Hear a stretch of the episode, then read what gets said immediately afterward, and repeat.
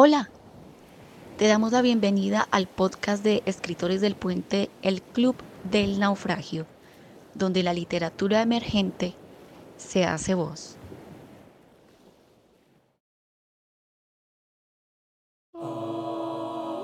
Bienvenidos a El Club del Naufragio, el podcast de Escritores del Puente. Mi nombre es Aray Santa María y hoy los acompañaré en este primer capítulo de nuestra nueva serie Los Últimos Sobrevivientes. Aquí una pregunta, ¿somos los últimos sobrevivientes? En nuestro primer capítulo de hoy hablaremos del contacto. Se necesita haber pasado una noche en el mar, sentado en una balsa y contemplando un reloj, para saber que la noche es desmesuradamente más larga que el día. Relato de un náufrago, Gabriel García Márquez, 1970. Y con esta primera frase abriremos este capítulo. Al hablar de contacto, tendría que hablar de la publicación Pantón de los Días Extraños. Este es el tercer fanzine de escritores del puente y nuestra quinta publicación. Fue ganadora de la beca para proyectos editoriales independientes, emergentes y comunitarios del Programa Distrital de Estímulos 2020 del Instituto Distrital de las Artes y Dartes, en Bogotá, Colombia, en la categoría de Proyecto de Edición Comunitaria. Tiene una edición impresa realizada al estilo de una pantonera, donde podrás ver nuestra colección de colores pandémicos. ¿Y qué es un pantón? El pantón es una guía de colores su sistema se basa en una paleta o gama y fue creada por Lawrence Herbert en 1962. Llamó a esta empresa Pantone, que en un principio empezó con unas tarjetas de colores para empresas de cosméticos en los años 60. Estas muestras de colores van del color más claro al más oscuro. Y esta pantonera es nuestra colección pandémica, que está enfocada en esos colores que nos deja la pandemia, colores en tonos bordosos, de síntomas irreparables, enfermedad y encierro, ya que nuestro proceso creativo fue en la época de la primera cuarentena. Cada historia es un color, cada uno de nosotros es un verde, del más claro al más oscuro. A continuación, para que conozcan un poco más sobre nuestra publicación en la época de la pandemia del 2020, Alejandra Bailandia va a leer la nota editorial titulada Colección Pandémica de la publicación del fanzine Pantón de los Días Extraños, de Escritores del Puente.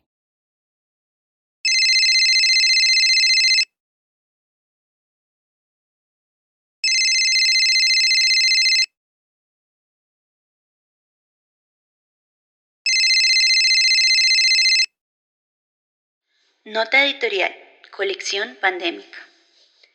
Este es el punto de partida de nuestras nuevas vidas Hemos experimentado el desarrollo de una pandemia desde su inicio. Fuimos espectadores de nuestra extinción parcial, del paso de semanas en confinamiento, con ansiedad y lluvia. Es tarea individual y colectiva entender lo que pasó y seguir adelante. Cada uno ha podido reflexionar sobre la fragilidad de la salud y de los sistemas que construimos para sostener la sociedad.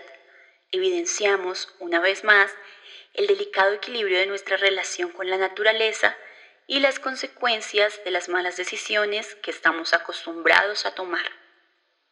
¿Y qué nos ha quedado de esos días? Para todos es una respuesta distinta. Hay quienes se sienten más fuertes, otros no han cambiado, pero por fin tenemos una experiencia en común. Nos ha quedado la historia del potenciamiento de la vida y de un tiempo en el que tuvimos que acostumbrarnos a una nueva realidad de la que en un futuro contaremos las extrañezas con que aprendimos a vivir. Desde la sensibilidad y los sentimientos, nosotros hemos elegido usar las letras para componer la imagen de esos días extraños, los matices de esa época histórica reflejados en relatos, poemas y prosas poéticas. Esta es la paleta de colores con la que pintamos y le dimos un poco de luz a la oscuridad de esos tiempos. Comité Editorial Escritores del Puente.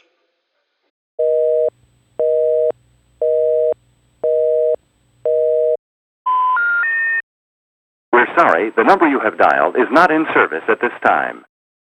Aleja, Aleja, ¿me escuchas?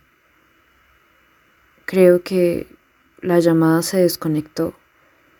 No puedo oír tu voz. Espero que estés bien. Somos pocos los sobrevivientes.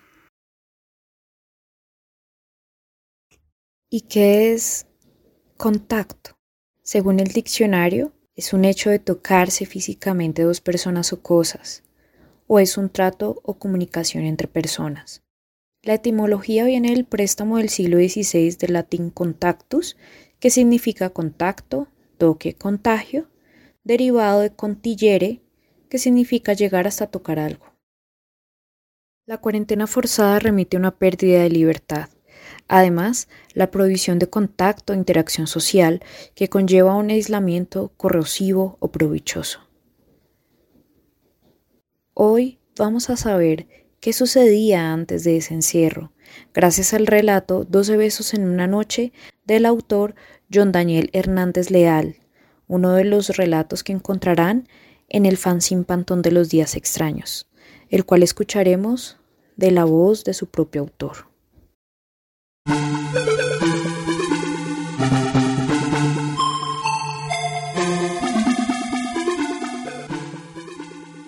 Cada ocho días hasta arriba en la rumba. Besos de dos, besos de tres, con amigos, amigas, desconocidos. En la pista de baile, en los baños, en el sexo de un motel.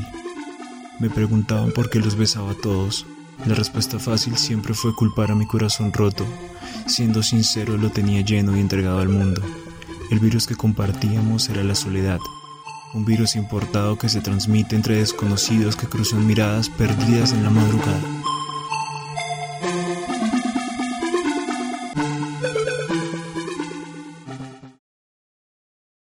Pero afuera del antro, John no sabía que era la última vez que podía ver a sus amigos, ver a esos desconocidos con los que se repartía saliva. Era la última vez que tal vez caminaría en la noche.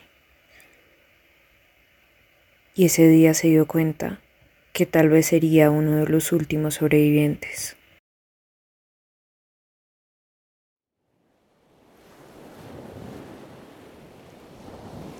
Hola, Copetite, el nuevo miembro de Escritores del Puente y tu guía a través de las olas. Estás escuchando el podcast El Club del Naufragio, los últimos sobrevivientes. Espera, que un falta más por salir a flote.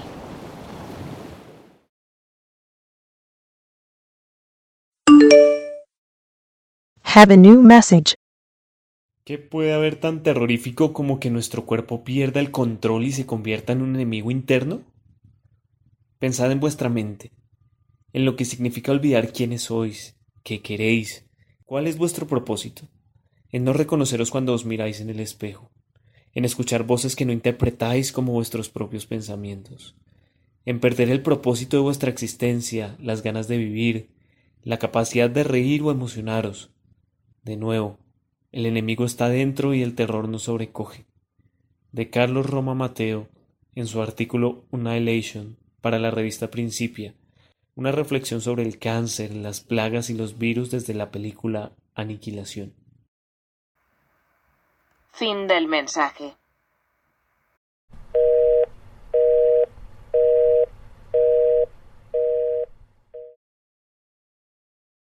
Este fue el último mensaje que me dejó Esteban antes de que nos separaran por sectores.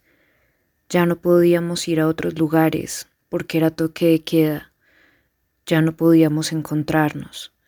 Las comunicaciones era una forma de lograrlo, pero escasamente tenemos señal. Y hace días que ya no existen las redes sociales.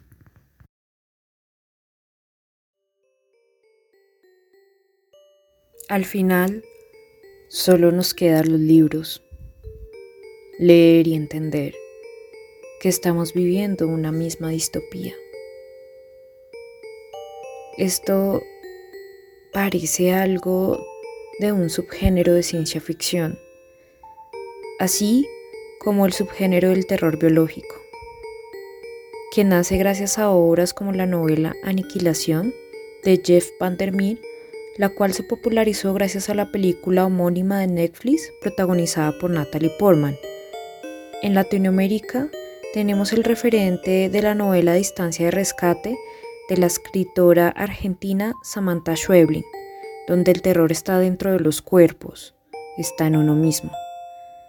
Son los mundos infectados de plagas y virus desconocidos que invaden la tierra y nuestro ser. También lo vemos en el cine con el subgénero body horror, el cual habla de la deformación y transformación del cuerpo. Es eso de cuando menos lo esperamos, tenemos que superar nuestra propia realidad. Siempre dicen que la realidad supera la ficción, o a la ciencia ficción tal vez. Este tipo de narrativas de fantasía parece que ya no son ajenas a lo que vivimos. Somos sobrevivientes de nuestros propios cuerpos. Nosotros los que quedamos hemos sobrevivido. El autor y podcaster Mauricio Barahona nos habla sobre lo que quedó o queda de las ciudades en su texto inédito Los días y conexos, un relato que escribió exclusivamente para el podcast El Club de Naufragio en este primer capítulo Contacto de la nueva serie Los Últimos Sobrevivientes. Escuchemos qué nos tiene que decir. Yo juraba que el futuro sería más cool. Quise ver estilos impensados, estéticas anticipadas como las que veíamos en las películas, el estilo cyberpunk, calles convertidas en márgenes de enormes rascacielos donde yacen personas ridículas. Una idea toda vez tergiversada. Este es el futuro. Ahora es el futuro. Los últimos sobrevivientes son las latas de Coca-Cola, una bebida que ahora sabe horrible porque no se hace con agua. si agua ya no queda. Desde la última guerra entre hombres flacuchentos, los africanos dieron una paliza. El asunto es que el hombre ya no es el peor peligro. Desde que brotó de la tierra el núcleo de micorrizos humanoides, solo los pueblos nativos apartados lograron hacer comunicación con ellos. ¿Y el resto de nosotros? No entendemos mucho, aunque no está tan mal pero tampoco es tan cool. ¿Habrá sido un error esperar el futuro de X o Y forma?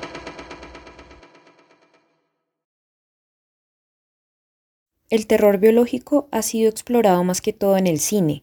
Desde el concepto del body horror, guionistas y directores se han encargado de mostrar la transformación del cuerpo y del ser desde la biología misma.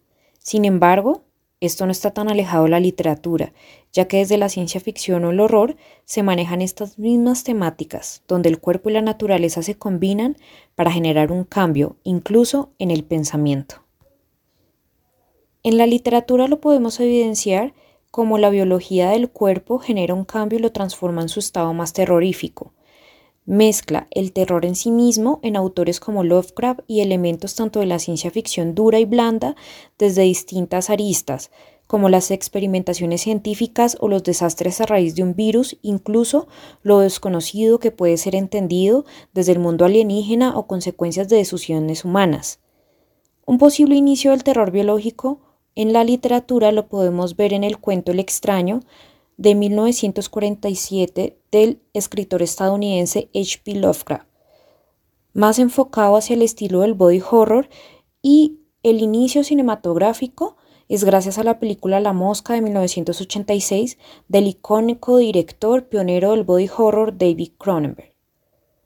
En el cómic también podemos ver al héroe adolescente Peter Parker en El hombre araña de Stan Lee y Steve Ditko, donde muestra otro recurrente del terror biológico, esta vez la picadura de un insecto que transforma al hombre y adopta nuevas características animales y sobrehumanas. Ahora, nuestro espacio de recomendaciones que es tan pedido por ustedes, a cargo de Carolina Montero Mendoza. Las recomendaciones viajan en el barco del naufragio a través de las olas de escritores del puente. En nuestros recomendados de hoy les traigo en literatura a una pionera de la ciencia ficción y de terror, Frankenstein o El moderno Prometeo, de la escritora británica Mary Shelley. La música tiene un lugar especial en nuestras recomendaciones. Hoy corren por cuenta de la banda alemana Cadaver y el tema Doomsday Machine. Y en séptimo arte, la película que todo amante de la ciencia ficción debe ver, del mítico director Stanley Kubrick, 2001, Una Odisea en el Espacio. Lo llamo distancia de rescate. Así llamo esa distancia variable que me separa de mi hija y me paso la mitad del día calculándola, aunque siempre arriesgo más de lo que debería. Este es un fragmento de la novela Distancia de Rescate, donde nos muestra cómo nos hemos convertido, esas ganas de no tocar, esa falta de contacto, lo lejos que estamos, la distancia que tomamos de nuestros hijos e hijas, de nuestros padres, de nuestros amigos, de las personas que amamos, porque tenemos miedo. Esta novela es de la joven escritora argentina Samantha Schweblin, escrita en el año 2014. Nos narra la transformación del cuerpo a través del agua contaminada y cómo la protagonista recurre a la transmigración de las almas para salvar lo que queda del cuerpo de su hija antes de ser transformado por parásitos. No se preocupen, aún no les hago spoiler. Así vemos que esta obra le da un nuevo aire a este tipo de historias, convirtiéndose en una temática recurrente de las obras más representativas de este subgénero terror biológico, y esta es una de las más representantes al nivel de Latinoamérica. Otras publicaciones de este subgénero se han enfocado en los virus y las enfermedades provocadas por la contaminación, los experimentos humanos, también mostrar plagas, pandemias globales y las crisis que éstas representan a nivel social y político. Otro tema recurrente es sobre la naturaleza que adquiere poder y domina al humano, y se muestran algunas historias donde incluso las plantas sueltan esporas que son dañinas, son virus o veneno. Porque la naturaleza en este momento es la que transforma el cuerpo del hombre. Para el fanzine Pantón de los Días Extraños de Escritores del Puente, también creé mi propio color, uno que está en el medio de los claros y los oscuros. Un color que representa el asco, el asco que le tenemos a las pieles humanas, a cualquier enfermedad. Este color es Pantone Don't Touch Me. Don't Touch Me. Pop. Plop de chicle. La línea caliente está desocupada por esos días. Antes de la cuarentena yo ya sabía cómo no tocar a las personas. Yo ya había olvidado lo que significa la mano sudada, la saliva sobre el ombligo. Trágate mis babas, mis labios. Descarada, antisumisa, impulsiva, no me río de nada. Ilusionista. Yo ya sabía cómo lavarme las manos después de tocar un rostro, cómo tener asco a las pieles, cabellos, ojos. Aversiva, putrefacto todo. Nada me mantiene a la expectativa, nada me sorprende, no sé mentir. Yo ya sabía cómo hacer de la caricia una sepsia. Los olores eran un detector antibacterial, inmune a las bacterias que producen unas palabras sonrosadas, palabras durazno, Escupo la pepa, hastiada de vivir, sabía cómo confinarme. Harta de la gente, podría escribir un manual del encierro. No tengo depresión, no soy una cobarde, no lo soporto, soporto mi casa. Sé buscarle valor al ocio menos usado, como los condones que dejaste vaciados en la superficialidad de tu espíritu, todos ellos, tan huecos, solo empaques. Soporto esto, el no tocarse, el no vivir, cápsulas hogar, burbujas alimento. Mientras disfruto de este delicatessen de estar confinada, dime, ¿cómo se siente que no puedas ir a tu puta rumba, a tu puto concierto? No compres boletos por adelantado. Check, anótalo en tus bitácoras baratas de tu encierro. Cuando yo sé que por dentro no es la hora de colgar la cuerda del perro y ahorcarte en la puerta de la casa, y así una hilera de muertos, para saber que los más solitarios son los únicos que podrán sobrevivir a la inmunidad de vivir en comunidad. No me toques. Ah, se acabó el chicle. ¿Me pasas otro? Estoy entreteniendo a un cliente con la idea de que somos felices en este encierro de mierda. Tenemos que decirlo. Nunca antes en la historia reciente de la humanidad se había asistido con tanto miedo y horror no solo por aparente incapacidad de la ciencia y la tecnología para contener este contagio, este virus, esta transmutación de los cuerpos es signo de peligro y muerte, sino por la pérdida de la fe, de la esperanza, de las personas cercanas y lejanas, debido a un anuncio apocalíptico del fin de los tiempos que ha acarreado esta pandemia. Así es como los términos de muerte, contagio, aislamiento, vulnerabilidad, vacuna, ya ni siquiera hace parte de las películas o de los libros. Al contrario, ha pasado a ser un vocabulario en nuestra rutina diaria, en nuestro día a día, en medio del desempleo, de la pobreza, del hambre, de las ganas de sobrevivir, esas ganas de no querer ser un monstruo para los demás. Es por eso que los acompañé el día de hoy en nuestra nueva serie podcast Los Últimos Sobrevivientes. Apenas estamos tocando uno de los elementos de este fin, que es el contacto. Próximamente escucharán algo nuevo que les tiene otro de los sobrevivientes. Mi nombre es Saray Santa María. Hoy fue un gusto acompañarlos y dirigir este podcast, este primer capítulo. Sí, soy una de los últimos sobrevivientes. Espero que hayan algunos más y que otros puedan escuchar estas últimas grabaciones que hemos dejado. Gracias y tal vez hasta la próxima. Para decir adiós, nuestra podcaster Gabriela Salgado nos va a decir esas últimas palabras que tal vez diremos antes del fin del mundo. Distánciate, distánciate. No me toques, aléjate. Si tenemos cada vez más contacto, terminaré necesitando de tus manos y tus yemas, y ya no las puedo tocar, ya no podemos estar aquí. Tenemos que sobrevivir para poder tocarnos de nuevo. Sí, calculemos la distancia donde podrás rescatarme de mi propio cuerpo que se transforma.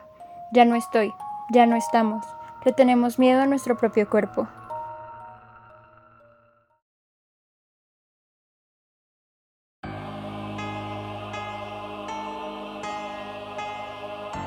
¿Sobreviviremos? Solo si los siete jinetes del apocalipsis deciden no llegar todavía a la Tierra.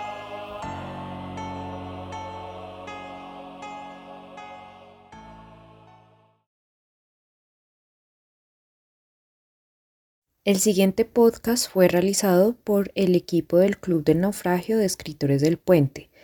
Dirige Saray Santa María, locutores Alejandra Velandia, Carolina Montero Mendoza, Esteban Salcedo y Gabriela Salgado.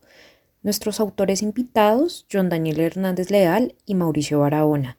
En edición también está Mauricio Barahona y quien les habla, Saray Santa María. Fue un gusto que nos acompañaran el día de hoy. Agradecemos también al Instituto Distrital de las Artes y de Artes por permitir que la publicación e impresión de nuestro fanzine Pantone de los días extraños haya sido un sueño hecho realidad.